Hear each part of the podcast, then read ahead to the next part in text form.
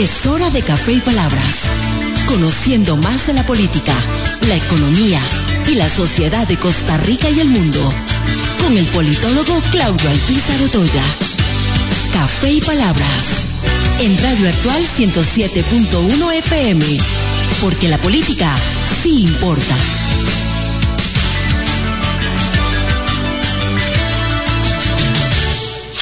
Porque la política sí importa. ¿Qué tal, amigos? Les saluda Claudio Pizarro Toya a través de Radio Actual 107.1 FM, con la ilusión y la fuerza que siempre tenemos de lunes a viernes para poder compartir con ustedes durante una hora temas importantes de la política nacional e internacional. Recordándoles que este programa se repite también los mismos días de lunes a viernes, ser las 11 de la noche aquí mismo en esta emisora. Y si nos quiere seguir a esta hora con imagen, eh, puede ingresar eh, al Facebook Live de actual FM 107.1 y ahí encontrará nuestro programa. De la misma forma lo puede encontrar también en Café y Palabras Facebook Live o en el perfil de Claudio Pizar. Además, este programa usted lo puede disfrutar a la hora que guste eh, por Spotify, eh, donde se suben todos los programas en la tarde. Entonces ahí usted decide en Spotify a qué hora quiere escuchar el programa. O sea, no hay razón eh, para que no nos escuche. Eh, por otro lado, les comento, hoy vamos a conversar de un tema muy poco tratado en, muchas ocasiones en los medios nacionales, como es el tema de cultura. Para eso hemos invitado a dos especialistas, a Evelyn Valde, que es periodista, escritora, gestora cultural y Premio Nacional de Cultura 2009 y 2021 y también a don Albán Camacho Lobo, que es sociólogo, artista visual, gestor cultural y también Premio Nacional de Cultura 2021. Con ellos vamos a estar en la parte importante de este programa, pero antes, así pienso. Así pienso, con Claudio Alpizar, en Radio Actual 107.1 FM. Una crítica a la diputada y periodista Pilar Cisneros. Eh, ayer leía en varios medios que ella hacía referencia eh, a que en 75 horas no pueden esperar milagros. Eh, yo estoy de acuerdo. Pedirle a, un gobierno que en 75 horas este, haga milagros es imposible. Pero a los diputados o al gobierno de Rodrigo Chávez no se le está pidiendo ningún milagro, se le está pidiendo una agenda legislativa. Eso es lo que se le está pidiendo. Eso no es un asunto de milagros. Una agenda legislativa que cualquiera que hubiera sido presidente de la República, de los 25 que pusieron su nombre a jugar en la primera ronda electoral, sabía que para este gobierno que les iba a tocar, al que le tocara, eh, arrancaba con las sesiones extraordinarias, a diferencia de los gobernantes anteriores a él. Y eso quería decir que la agenda en la Asamblea Legislativa la iba a presentar eh, el Poder Ejecutivo y que entonces el Poder Ejecutivo debía tener claro eh, qué temas quería que se trataran eh, en aras de priorizar sobre todo aquello en lo que el gobierno de turno va a tener varios meses al principio de su gestión para poder priorizar los temas de campaña electoral que consideró más importantes. Y por eso es la crítica a doña Pilar, eh, la crítica va porque ya la Asamblea Legislativa, sus 57 diputados en esta semana, no han tenido eh, la posibilidad de debatir sobre eh, proyectos de ley.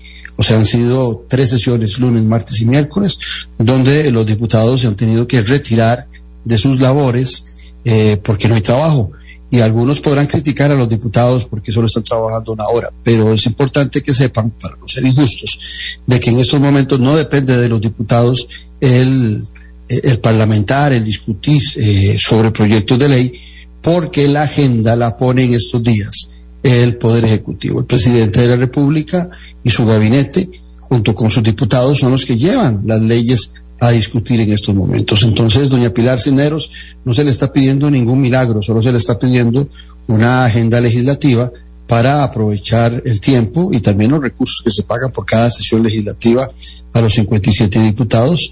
Y eso es un tema más que importante, eh, pero no es ningún milagro. Aparte de eso, también eh, hay que recordar que hay proyectos, si todavía el gobierno eh, que arranca no tiene claro, está definiendo una estrategia más profunda para sus proyectos. Hay proyectos, eh, o sea, vamos a ver, el, el, el, mercado, el, el, de las ideas, el mercado de los proyectos, el backup, para usar una palabra más correcta, de los proyectos de la Asamblea Legislativa, no es que no hay, no es que la Asamblea Legislativa está sin proyectos, hay muchos del gobierno pasado y de los diputados pasados que podrían ser recuperados mientras tanto el gobierno y la fracción oficial se ponen de acuerdo. Entonces podrían sacar algunos proyectos que son aprobaciones, que normalmente los dejan rezagados, eh, algunas eh, autorizaciones para adquirir algunas propiedades eh, por el Estado, que son cosas fáciles. Muchas de esas cosas podrían estar ocupados hoy los diputados. Entonces, nada más una aclaración, porque me pareció eh, eh, exagerada la, la, la, frase de Pilar Cisneros cuando hace referencia de que no se le puede pedir en 75 horas milagros eh, al, al, actual plenario legislativo y especialmente a la fracción del Partido de Progreso Social Democrático. Lo único que se le está pidiendo es proyectos. Y ya les repito, no solamente están los que ellos seguramente van a querer llamar, que hay algunos muy interesantes que he leído por ahí, sino que hay muchísimos que están pendientes de ser vistos en la Asamblea Legislativa, porque la Asamblea Legislativa cambió de diputados, pero la Asamblea Legislativa no se creó hoy, viene de, desde muchas administraciones pasadas y ahí están proyectos esperando ser atendidos por los diputados, pero tiene que ser el Poder Ejecutivo que los llame a discusión para poder ser atendidos. Estamos en Café y Palabras porque la política sí importa. En breve volvemos con Café y Palabras con Claudio Alpizar desde cualquier parte del país y sin examen de admisión, estudia en la UNED. Telecomunicaciones, Ingeniería Agroindustrial, Turismo Sostenible, Educación, Recursos Naturales, Ingeniería Industrial, Administración de Empresas y Ciencias Policiales, entre 36 carreras. Matrícula web en uned.ac.cr del 23 al 28 de mayo. UNED, la universidad en los territorios. Editorial Jade le invita a que adquiera ya el elefante, el liderazgo y la política con P mayúscula del politólogo Claudio Alpizar Otoya. Una lectura y manual del buen político. Un libro de consulta para quienes gustan de la política. Costo del libro 8.600 colones. Adquiéralo en la librería internacional. Ahora también en la librería Universidad de Costa Rica. Disfruta de la aventura en familia con tu nuevo MG RX8, el SUV más grande para 7 pasajeros. En la ciudad, la playa o la montaña, Costa Rica es para disfrutarla con el más grande, con el MG RX8, con tracción 4x4, 6 modos para manejo, un gran espacio interior y la tecnología de vanguardia para disfrutar en familia del confort en cualquier terreno. Descubrí el nuevo MG RX8 desde 698 dólares al mes en nuestras sucursales de La Uruca, Curridabat, Multiplaza Escazú o en www.mg.cr. Aplican restricciones. El Chastino Gourmet son la combinación ideal para disfrutar de un excelente menú y poder llevarse a casa esos exquisitos ingredientes de la buena mesa italiana. Te brindamos los sabores de Italia, acompañando excelentes vinos de la campiña europea. Y en el Cestino Gourmet tenés un mercado bien surtido, con finos ingredientes que utilizamos acá para que lleves a casa nuestra sazón y elabores tus platillos a nuestro estilo. El Cestino Gourmet ponen a Italia en su mesa y en su casa. Y recordamos también visitarnos en el Centro Comercial El Boulevard, local número 18, Huachipelín de Escazú, 2572-1182. Cosas que pasan en pocas horas. En pocas horas, unifique sus deudas y obtenga mayor liquidez. Amplíe o remodele su casa. Viaje donde quiera. Cope Alianza sí le resuelve. Obtenga su crédito en pocas horas. Complete sus datos en el formulario de nuestras redes sociales o visite nuestra página web 2785-3000. Nuestra atención es inmediata. Le asesoramos como a un amigo. Editorial Jade le invita a que adquiera ya el libro El elefante, el liderazgo y la política con P mayúscula del politólogo Claudio Alpizar Otoya. Una lectura y manual del buen político. Un libro de consulta para quienes gustan de la política. Costo del libro 8.600 colones. Adquiéralo en la librería internacional. Ahora también en la librería Universidad de Costa Rica. Estamos de vuelta en Café y Palabras con el politólogo Claudio Alpizar.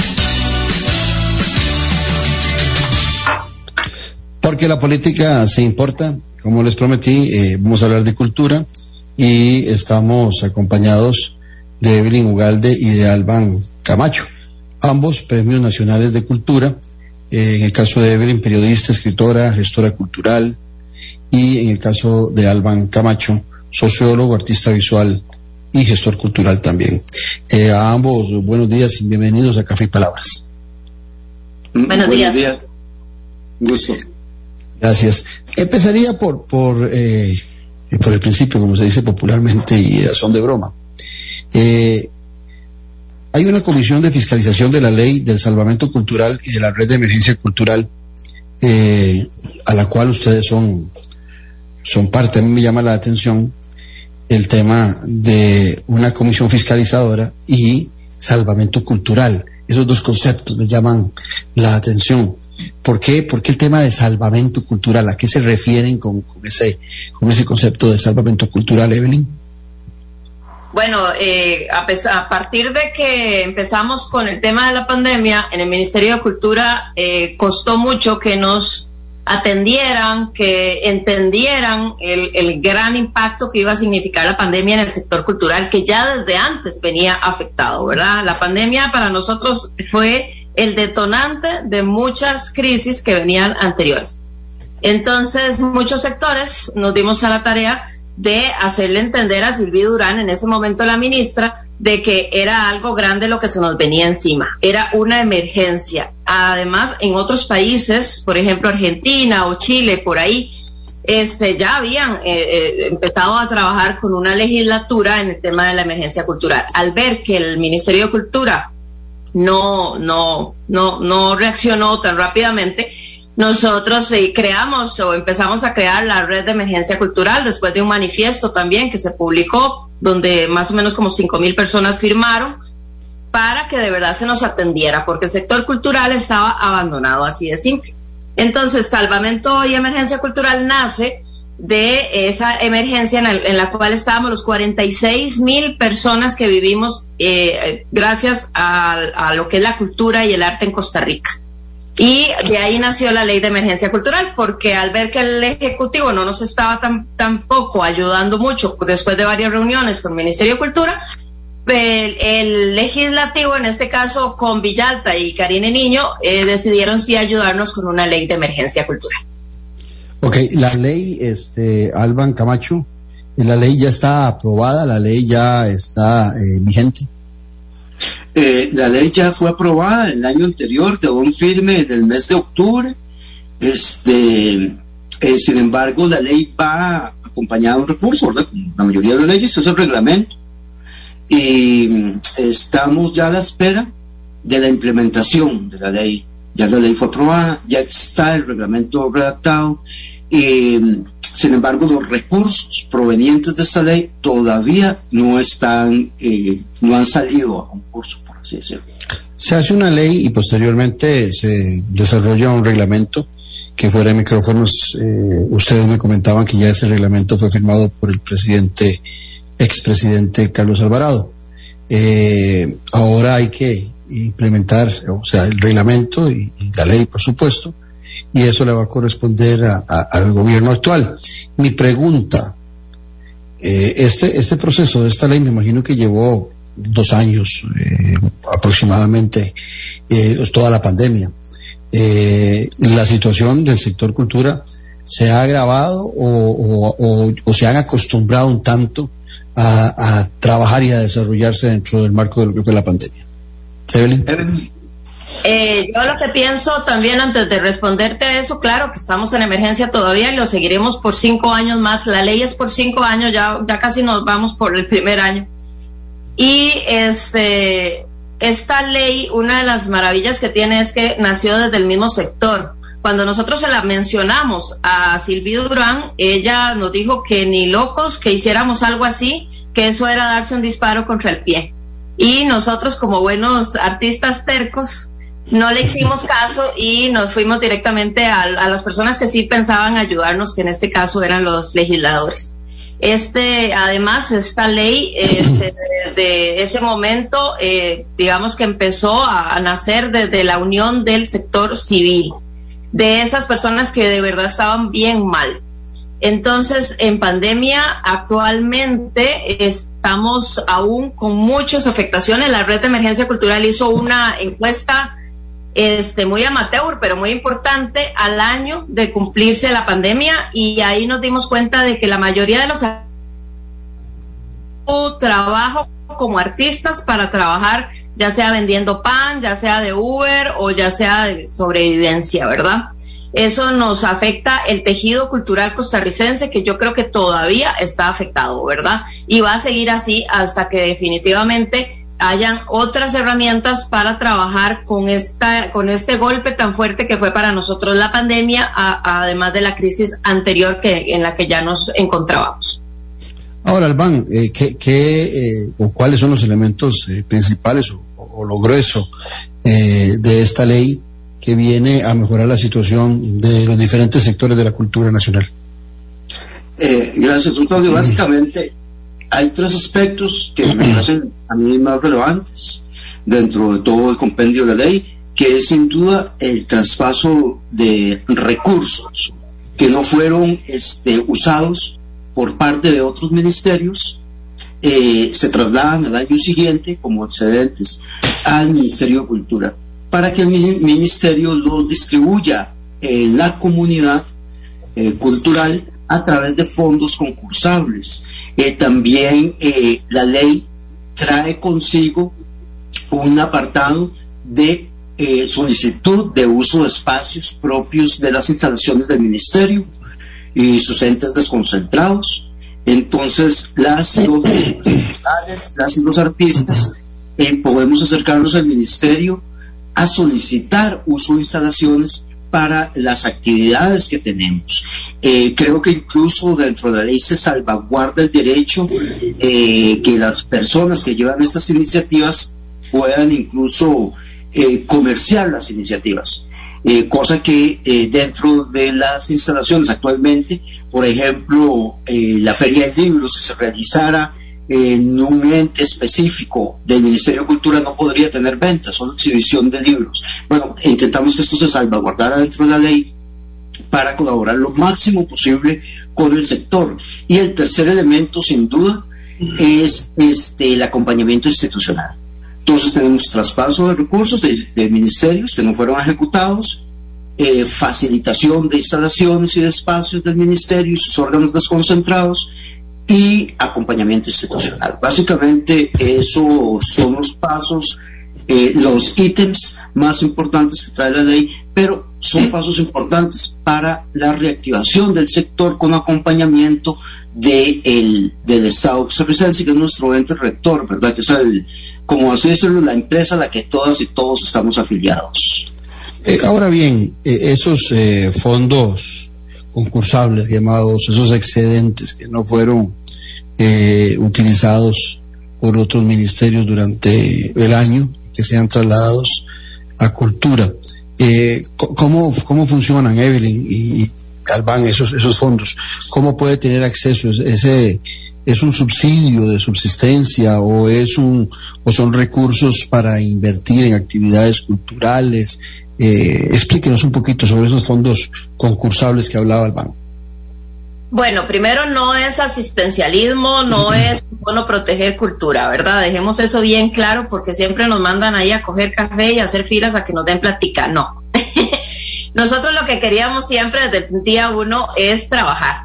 Y a veces en el Ministerio de Cultura, que es el ente rector, como bien lo dice Alba, no nos permitían cosas tan, tan, tan ilógicas como, por ejemplo, presentar un libro en una biblioteca eh, del Estado y eh, había que ir a la esquina a vender el libro. O sea, no podíamos vender el libro en esa biblioteca. nada más presentarlo y ya. Eh, entonces, con detalles como esos, como no, poder tener la antigua aduana para los artistas que realmente han estado en pandemia, este, ahora esta ley llega y, cambia esta situación.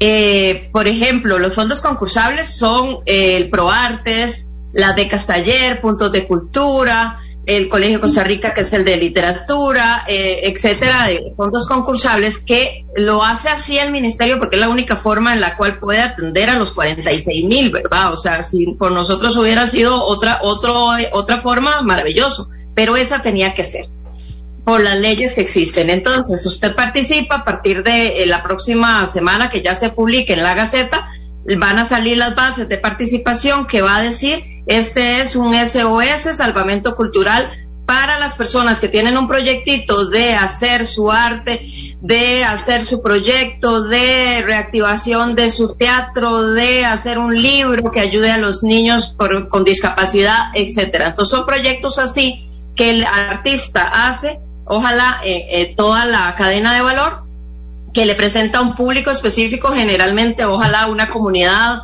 o trabajar en ferias rurales en San Carlos eh, de artesanía o lo que sea, y eso les dan esa platita para que puedan elaborar ese proyecto, se hace el proyecto, la comunidad gana, el artista gana, y el ministerio cumple con su labor que es apoyar a los artistas, a los trabajadores del arte y la cultura a realizar actividades económicas eh, bajo su trabajo, que es hacer arte y cultura.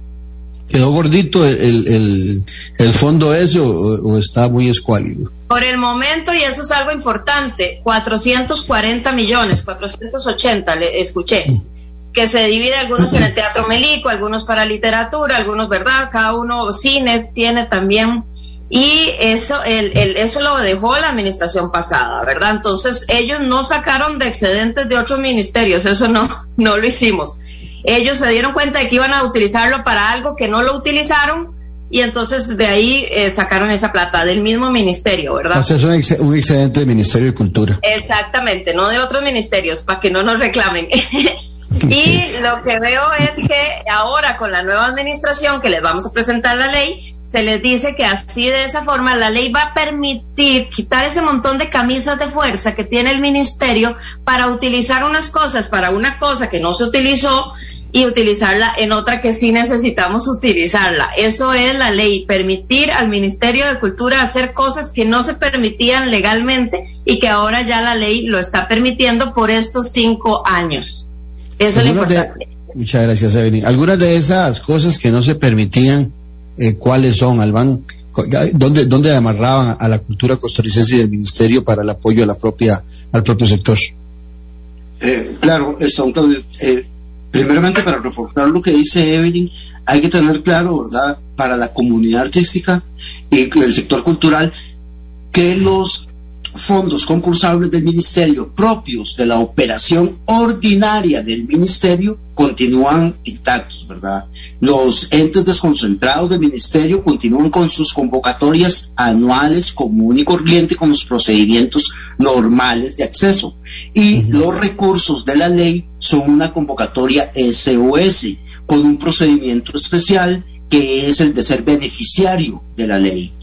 Eh, son fondos diferentes, ¿verdad? Para que se entienda, porque eh, ha habido un poquito de confusión últimamente en la comunidad pensando que los las convocatorias que ya están saliendo del ministerio son fondos de la ley, entonces que los requisitos que están pidiendo son los que pide la ley, y no es así, los fondos de la ley no han salido y son fondos con una convocatoria especial, convocatoria de, la ley de emergencia cultural.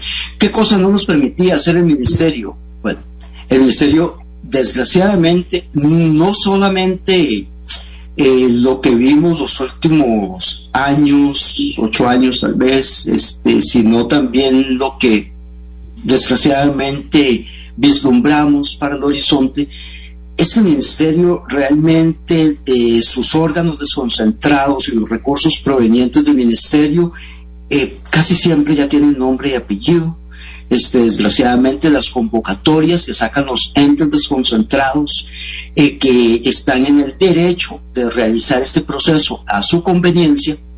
A veces estas convocatorias son trajes a la medida que ya tienen nombre y apellido y este también la situación del uso de los espacios propios del Ministerio, de la institucionalidad, eh, espacios que son del Estado costarricense y que las y los artistas no estábamos no estamos pudiendo tener acceso, no es que no estábamos, es que no estamos pudiendo tener acceso a estos espacios y eh, la ley viene en cierta medida a, a, reorientar esto, por un lado, porque como le digo, una cosa son las convocatorias formales ordinarias que realiza el ministerio, con un montón de trabas, inscripción al CICOP, eh, factura electrónica, firma digital, este, estar al día con Hacienda, estar al día con acá.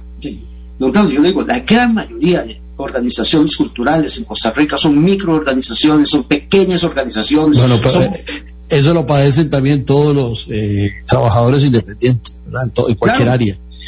Deberían ser corregidos para ustedes y para cualquier trabajador independiente. Sí si logramos que para esta ley, para la aplicación de esta ley, y los beneficiarios, las y los beneficiarios puedan ser personas que fueron afectadas por la ley. Entonces el requisito básico para poder participar es ser beneficiario. Y eso se logra con una declaración jurada que ya está, es un machote, que ya está incorporado al procedimiento que la persona firma y dice, sí, yo soy del sector cultura y me había afectado por la pandemia.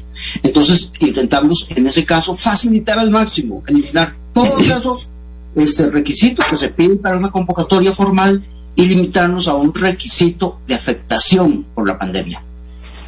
Alban y, Evelyn, eh, en campaña electoral pocas veces eh, se habla de cultura es muy poco lo que se dice de cultura y es muchísimo lo que se habla de educación. Y no nos vayamos muy largo, vayamos a la campaña electoral pasada. No hubo un candidato que no hiciera referencia a la necesidad de la transformación de la educación costarricense, de los cambios, de la crisis que vive la educación costarricense, pero prácticamente ninguno se lo hizo con la misma vehemencia para el sector cultura. Eh, tanto la educación como la cultura son dos caras de una misma moneda. Inclusive hay países en el mundo donde eh, el ministro de Educación también es ministro de Cultura, van de la mano. Eh, este sector cultura históricamente ha sido muy ninguneado por las autoridades políticas y la bohemia seguramente que hay en la cultura no les ha permitido a los políticos ver la, trascendencia que tiene esa misma bohemia y ese mismo espíritu de creativo de la cultura. Y también lo que representa en una sociedad las particularidades eh, de la sociedad en la cultura de esa nación. Cuando se habla de, del salvamento cultural y la red de emergencia cultural, yo ahora que ustedes lo explicaban lo comprendo muy bien desde la perspectiva de la pandemia pero también hay una necesidad de un salvamento cultural y una red de emergencia cultural desde la perspectiva del fondo, no de los recursos, sino de lo que es la cultura en nuestro país, que eh, dentro del marco de lo que es este mundo globalizado, eh, nos hemos culturalizado con lo que sucede en muchas otras latitudes, pero no tenemos a lo interno de nuestro país la misma fuerza para la promoción de la cultura del artista nacional en las diferentes áreas. Eh, algo de eso está en la ley, algo de eso tienen ustedes pendiente en, esta gran lucha que están desarrollando como gestores culturales en nuestro país. Bueno, me le adelanto ahí al PAN, este, para decir algo. Hace dos años, Claudio, pensábamos exactamente igual que vos, pero al nacer la, la red de emergencia cultural, algo cambiamos en eso. Primero, el Ministerio de Cultura anterior, ojalá este también sea la, tónica, eh, nos tomó muy en cuenta. Eh, al inicio, como les comenté con el tema de la ley, ella nos dijo que no, pero después poco a poco las circunstancias los hicieron cambiar y el reglamento, por ejemplo, se hizo entre el Ministerio de Cultura y el sector de fiscalización es de cinco personas, de cuatro personas, de no cinco, cinco sectores del sector civil y tres personas del ministerio. Entonces, es la primera vez que logramos que el reglamento, como usted me dijo al inicio, ah, seguro lo hizo el Ministerio de Cultura, porque es lo normal, En este caso no, en este caso lo hicimos sociedad civil, artistas, trabajadores del arte y la cultura, que sabemos de lo que trabajamos, y el Ministerio de Cultura, el ente rector. Eso nos ayudó a tener una excelente comunicación y para que ellos nos conozcan a nosotros. Después, eh, en, en tiempo de la campaña, el Farolito realizó debates específicamente con el tema cultura, donde tal vez no iba el presidente en sí, el candidato, sino que también iban personas de su equipo. Y entonces cultura pasó a ser importante. Otra, otro logro grande que logró la, la red de emergencia es que, como decía Albana, hay muchas personas trabajadores del arte y la cultura que tienen problemas con la caja, como todos los trabajadores independientes, con Hacienda y etcétera. Entonces no cumplen esos requisitos. Nosotros logramos que los fondos concursables, como son becas, no es contrataciones, son becas, son, por, bueno, becas, trabajo, pero becas, no necesitan estar al día con la caja. Eso se logró hacer legalmente de una forma en la cual el artista puede participar en ese fondo concursable sin estar al día con la caja, porque desgraciadamente la pandemia a todos los hizo o salirse de Hacienda o estar con deudas. Este, esto también lo trabajamos en el conjunto con el Ministerio de Cultura y la parte legal que entendieron la forma en la que somos los artistas de diferente.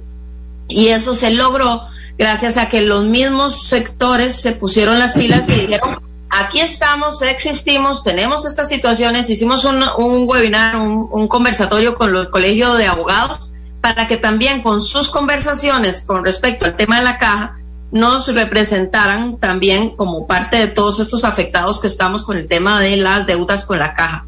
Eso antes no existía, o sea, como usted decía, estábamos por ahí ninguneados, nos mandaban a coger café, vagabundos. Este, ellos no entienden, la gente yo creo que ya dejó de decirnos que cogiéramos café, ya entendieron de que esto era nuestro trabajo.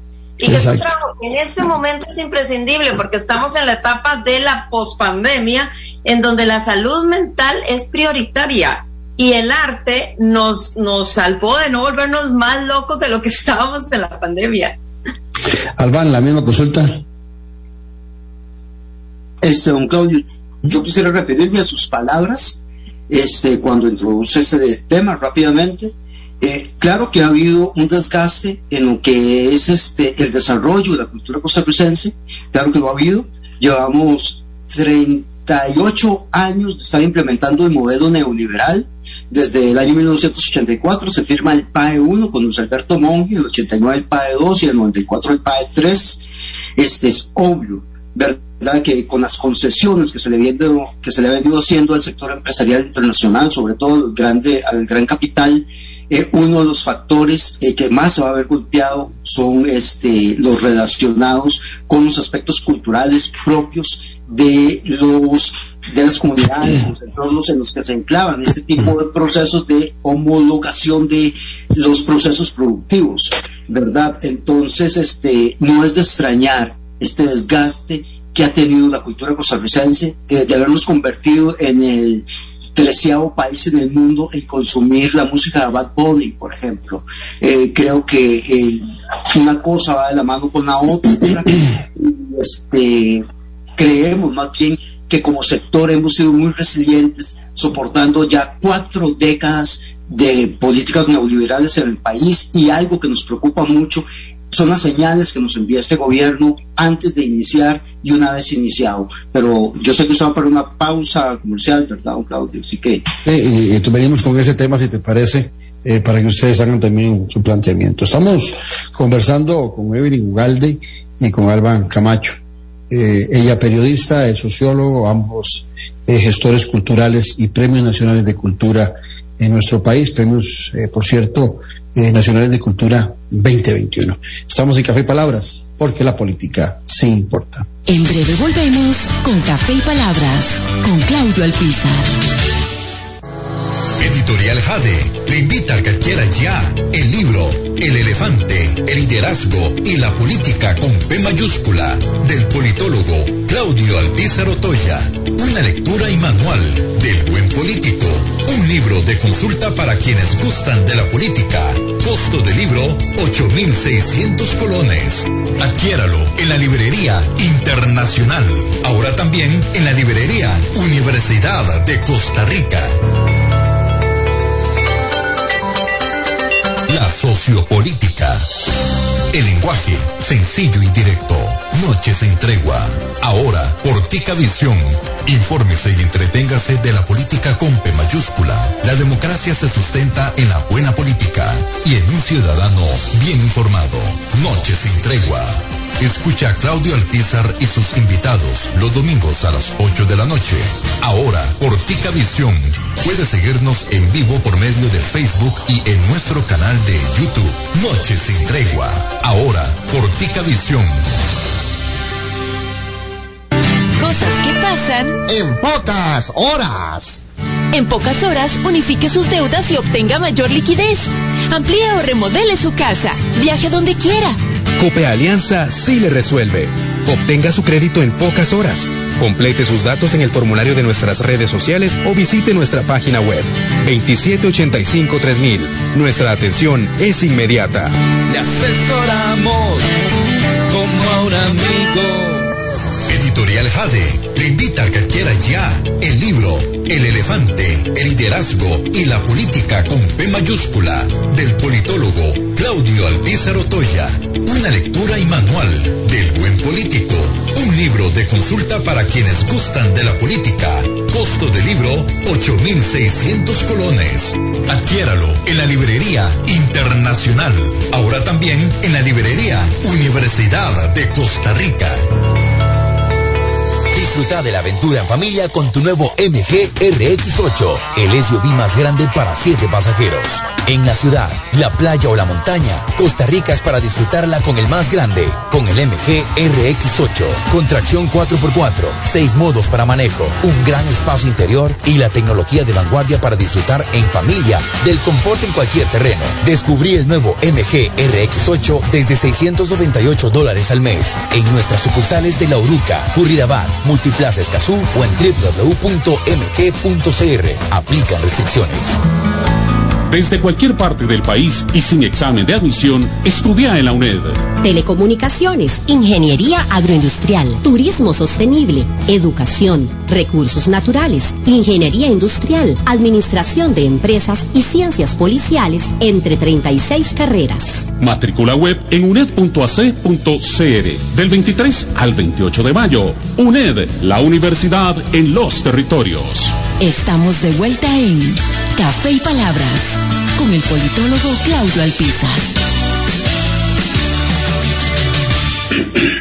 Porque la política se importa compartiendo hoy con eh, dos premios nacionales de la Red de Emergencia Cultural, la periodista Evelyn Ucalde y el sociólogo Alban Camacho, y estamos hablando de la cultura, el sector cultura y el Ministerio de Cultura en nuestro país. Eh, el Ministerio de Cultura realmente es una, eh, cuando uno ve su organigrama, es una gran eh, eh, tejido de una gran araña, ¿verdad? Es, es, un, es, un muchas secciones, muchos sectores.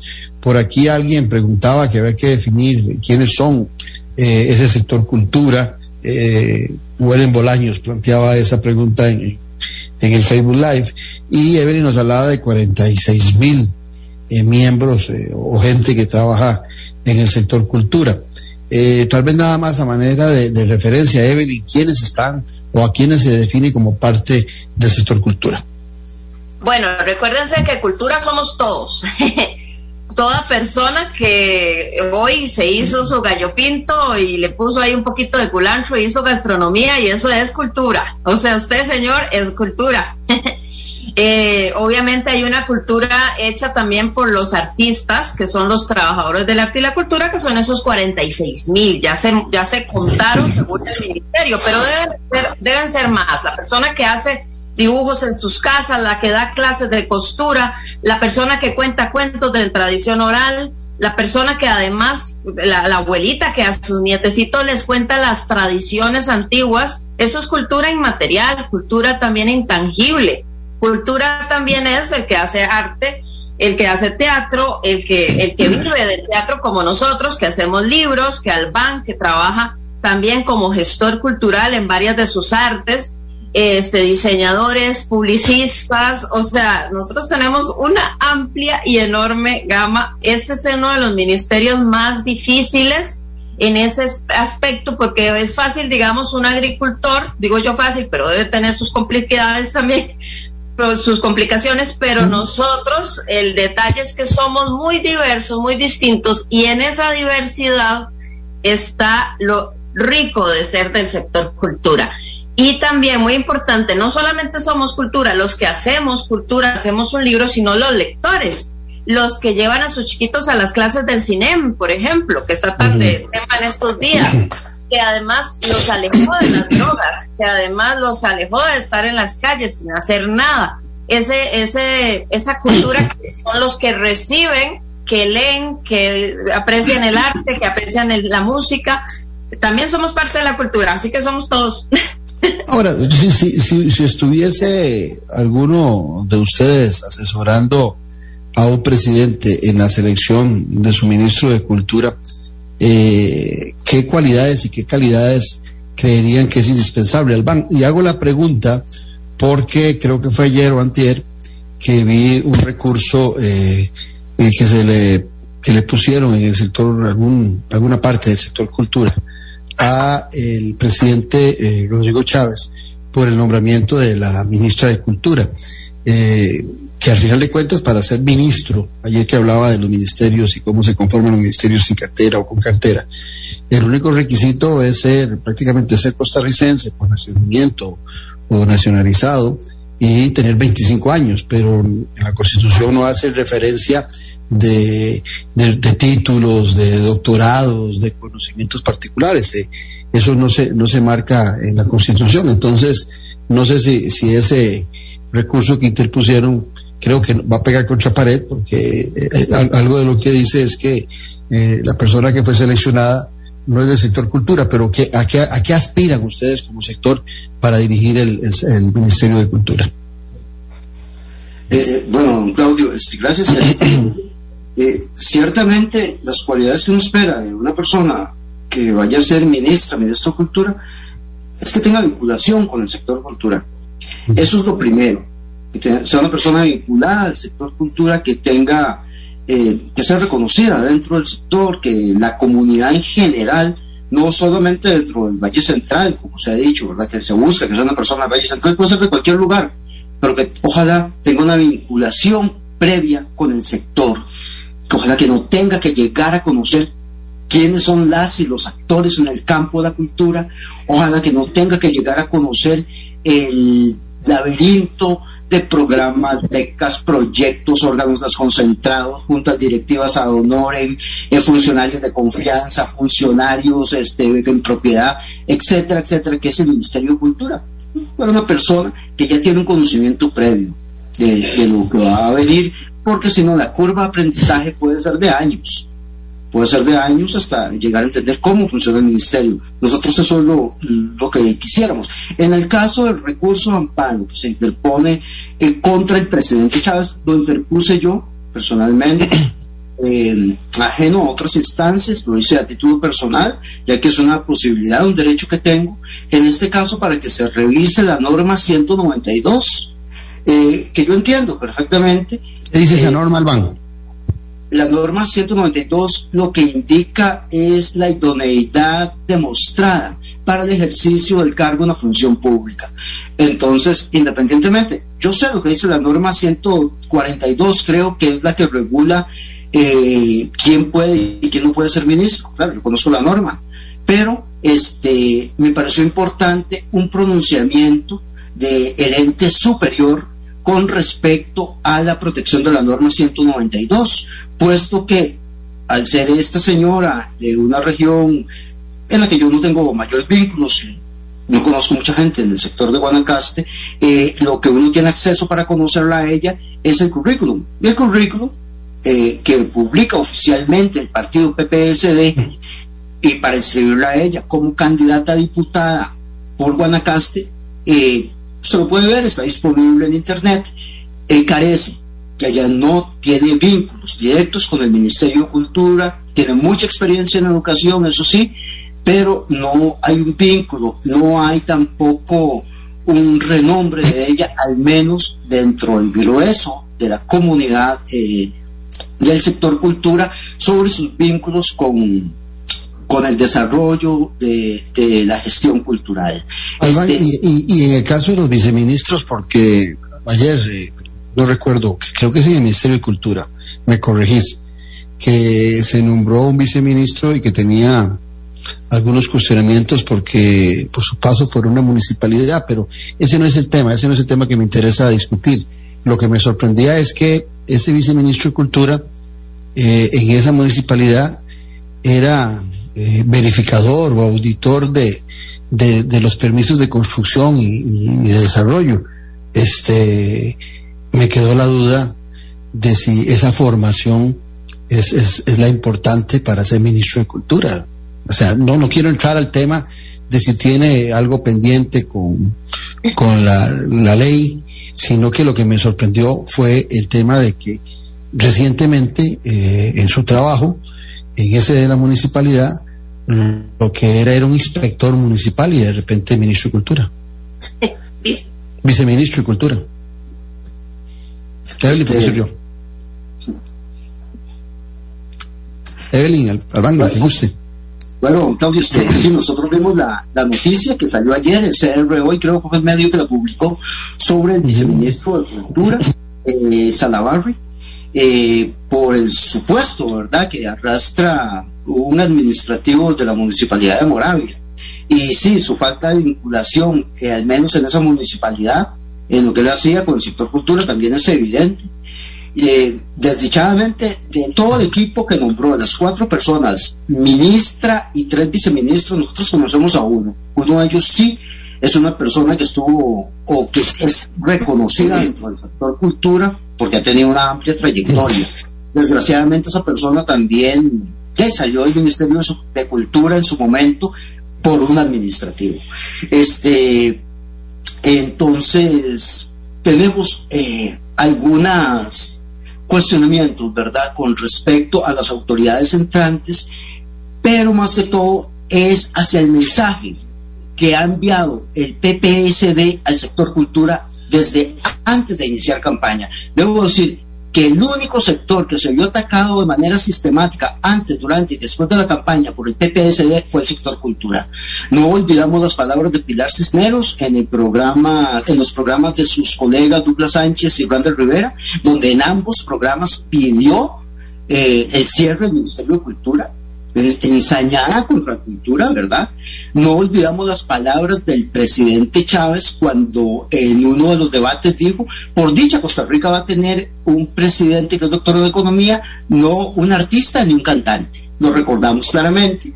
Y este el nombramiento en este caso de una persona que desconocemos en el sector cultura en mayoría, ¿verdad? No digo que en Guanacaste no sea conocida o en Santa Cruz en su comunidad, pero eh, al menos lo que acá en San José no la conocemos, nos pareció otro mal indicio y a eso le unamos las palabras del director del Observatorio de la Política Nacional, don Roizar Rosales, que el lunes 9 en el programa de Lima Ibarra eh, de su colega fue muy claro don Roizar, el director del Observatorio de Política Nacional, cuando dijo que es claro que el gobierno de Chávez viene con una agenda anticultural, que es claro que el gobierno de Chávez este, tiene un menosprecio hacia los factores estéticos y que considera el sector cultura eh, y a sus actores, eh, a las personas que somos parte del sector, como miembros de un grupo de segunda. Que la relevancia que va a tener el sector cultura del gobierno de Chávez es no tener relevancia y que más bien se advierte una agenda anticultura para Costa Rica en los próximos cuatro años. No lo digo yo, lo dice don Royce Rosales, director de Observatorio de la Política Nacional. Quiero agregar algo, Claudio, Nada más rápidamente, este, con lo que dice Albán, muy bien dicho, es también es importantísimo que ese desconocimiento de este partido de la cultura, a nosotros se nos para el pelo cada vez que ellos hablaban. En campaña, el presidente actual dijo que culpa de que el, Ministerio de Cultura esté tan mal era por las juntas directivas de las instituciones de órganos desconcentrados y demás, que según él eran cientos, si acaso son 20, si acaso, y todas son a honores. O sea, ¿en qué cabeza cabe decir que la culpa de que estemos mal en presupuesto es debido a eso? Y el problema es que no vaya a desaparecer, yo no creo que vaya a desaparecer el ministerio de un día al otro, pero lo primero que hacen es decir, Antier, que los órganos desconcentrados regresan otra vez a las manos de el ente rector grande, que sería el Ministerio de Cultura, eh, en el caso del CINEN, el proyecto más exitoso para, para ayudar a los chicos que, que, trabajan con el tema de la música, a los chicos de escasos recursos, a los que han salido de las calles y de la violencia y las drogas. Y que entonces quiere us usar, primero dijeron que era eliminar, no se ha aclarado, pero digamos que ya investigamos y que entonces se va a unir al Consejo Nacional de la Música. ¿Qué tanto le va a ayudar eso o no al, a, a, a este CINEM? estar unido en un ente más grande. Entonces yo siento, como dijo Albán, es que no conocen cómo trabaja el Ministerio de Cultura. Mientras van conociendo, está bien, uno les da tiempo para que se acomoden, ojalá les vaya bien, es lo que todos queremos. Pero desde antes ya venían con la guillotina puesta. Hay mucho miedo de que vaya a desaparecer la Casa de la Cultura de Punta Arenas, que están viendo a ver qué hacen para que no desaparezca, porque no se sabe, lo único que sabemos es eh, eliminamos estos órganos desconcentrados, así decía las noticias. Entonces hay mucha falta de comunicación de que nos den esa tranquilidad que dicen por ahí, que ayer estuvieron hablando sobre el tema cultura, la, la gente del Frente Amplio ayer habló en la Asamblea Legislativa de nosotros, por eso ya se habla más de cultura, eso me alegra, pero hay que seguir hablando más porque tenemos muchísimo miedo de que cultura se convierta en una oficina del Ministerio de Educación. Y vean a quién ponen a dirigirle cultura, una señora experta en Ministerio de Educación, que es otro mundo muy distinto. Yo trabajo con los dos mundos, trabajo con Ministerio de Educación y trabajo con cultura. Y llevo dos años de estar con la red de emergencia cultural en reuniones exhaustivas, reconocer cómo trabaja el presupuesto y se los juro que a estas alturas conozco solamente el 30% de cómo trabaja este monstruo tan grande que es Ministerio de Cultura, muy distinto al Ministerio de Educación. Eso se nos para los pelos porque las luchas que vamos a tener las tenemos al día a día, así a son de tambor y sin comunicación,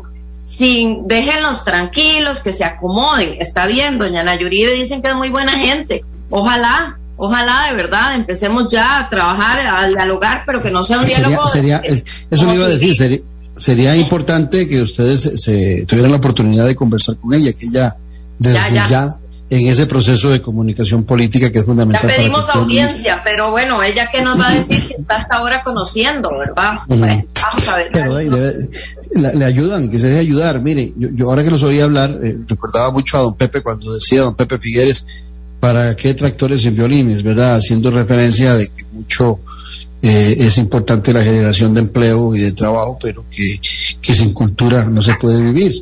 Y recuerdo que el Ministerio de Cultura fue creado en los años 70 en esa administración de don Pepe y el primer ministro de Cultura fue don Beto Cañas, don Alberto Beto Cañas. Seguramente desde por su formación algunos eh, piensan que ese que, estaba muy bien seleccionado para ser ministro de Cultura, pero también oyendo ahora lo que definía Evelyn como cultura en esos 46 mil personas, eh, yo creo que don Beto Cañas tiene una visión muy elitista de lo que era la cultura, ¿verdad? No era tan, tan, tan, tan popular la visión cultural de, don Beto Cañas. Pero en, ese marco de lo que representa el Ministerio de Cultura, creo que sí es muy apropiado que la actual ministra, que era candidata a diputada, si no me equivoco, por Guanacaste, no salió, eh, tenga un acercamiento con los sectores y sobre todo, en el caso particular, eh, de la red de emergencia cultural que asumió un liderazgo en época eh, de crisis de, del sector cultura durante la pandemia. Eh, Evelyn, Albán, nos quedan un par de minutos, algo que, quieran agregar para cerrar el programa y que la red de emergencia cultural recibió el premio más importante de gestión cultural eh, el año pasado por esta misma lucha que dimos con la ley de emergencia. Entonces, eso es razón total para que nos pongan de primero en la lista de las audiencias, que obviamente hay muchas. Eh, nosotros queremos que, que este ministerio camine, pero que sea un ministerio que si tiene que pasar por reformulaciones o reingenierías, que tal vez sí es necesario hacerlas, tome en cuenta al sector civil y a quienes sabemos de cultura y a quienes hacemos cultura todos los días. Eso es lo que quisiéramos, que, que, que no solamente sea esa verticalidad, sino que sea ¿quién hacemos cultura? Los trabajadores del arte y la cultura y los costarricenses en general, que se nos tome en cuenta y que no se nos diga así es como hay que hacer las cosas, sino hagamos el Don Claudio, yo primero quisiera agradecerle que nos haya dado la oportunidad de estar en su programa, que está movido y tal vez el programa de contenido político de los más importantes que hay en el país. Muchísimas gracias, por darnos la, la, oportunidad de venir a hablar sobre lo que pasa con el sector en este momento, sobre las inquietudes que tenemos y las preocupaciones inmediatas que tenemos. Entonces le agradezco mucho. Yo quisiera cerrar únicamente indicando, ¿verdad?, que que todas las acciones que hemos venido haciendo, incluyendo el recurso amparo que se interpuso el lunes contra el presidente, lo que buscan es llamar la atención de las autoridades entrantes sobre nuestro sector y sobre nuestras particularidades y necesidades y la realidad de emergencia que vivimos, porque la emergencia del sector cultura aún no termina. Bueno, muchas gracias a Evelyn Ugalde, periodista, y a Alban Camacho, sociólogo, ambos gestores culturales y premios nacionales de cultura 2021 eh, junto con todos los que les acompañaron en la red de emergencia cultural.